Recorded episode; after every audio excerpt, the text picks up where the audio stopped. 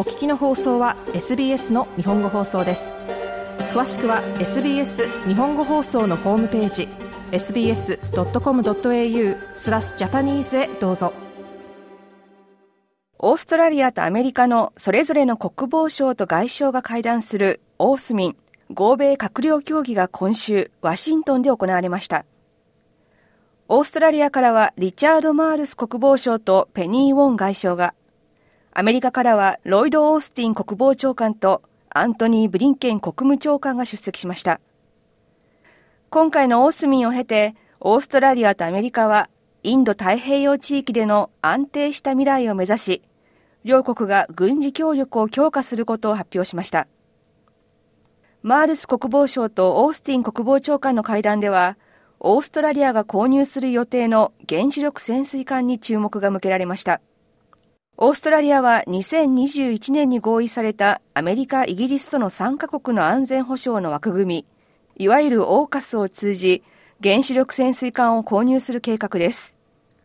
マールス国防相は、オーストラリアがアメリカ、それともイギリスのどちらと原子力潜水艦の購入を進めるのかを決めるその過程にいます。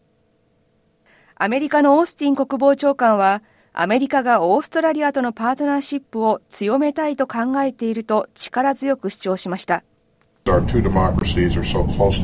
私たちこの2つの民主主義国家は、私たちが最も重要だと位置づける戦略上の課題やチャンスにおいて非常に近く一致しています。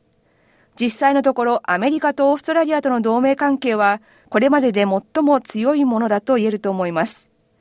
そして地域における安全保障において、引き続き必要不可欠なものです。オースティン国防長官でした。マールス国防相とオースティン国防長官は、二国間における安全保障上の協力について話し合いました。それに加えて、オーストラリアとアメリカはそれぞれ日本を加えた3カ国協議、そして日本とインドを加えた4カ国の枠組み、クワッドでも話し合いと協力を続けています。マールス国防相はこのような同盟関係を築いていく一連の取り組みについて、野心的な試みであると述べています。この時、今こそが友人たちとの距離を縮める時です。私もそう考えます。同盟関係が今以上に大切になったことはこれまでなかったと思います。関係もこれ以上ないほど良好です。これはすごいことです。なぜなら同盟関係はこれまでずっと非常に良かったからです。ですからアメリカとオーストラリアとの間に非常に強いつながりがあると私たちは感じています。マールス国防相でした。アメリカのアントニー・ブリンケン国務長官は自身とオースティン国防長官がそれぞれオーストラリアとの閣僚協議は非常に建設的だったと評価しました。私たちは両国の同盟関係をヨーロッパやアジア、大西洋、そして太平洋で着実に強めています。私たちの同盟国が直面する課題や脅威がますます互いに入り組んでくるようになったからです。だからこそ私たちは足並みを揃え、協力することでより効果的に力を発揮できるのです。私たちはまた南シナ海での航行の自由を妨げる行為、一方的に現状を変え、台湾海峡の安定を脅かす行為、そして他の国に対する強制的な経済措置など、中国がもたらしている国際的なルールに基づいた秩序を否定する行為について、私たちの取り組みを話し合いました。ブリンケン国務長官でした。オーストラリアのマールス国防相はアメリカ訪問中に、イギリスのベン・ウォレス国防相とも会談します。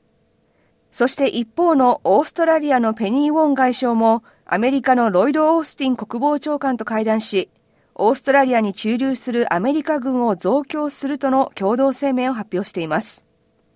オースティン国防長官は発表されたオーストラリアでのアメリカ軍の増強について、インド太平洋地域での平和と安定を脅かす脅威が強まっているためと説明しました。私たちは外交、そして安全保障における協力を深めるため、確かな取り組みを進めることに取り組んでいます。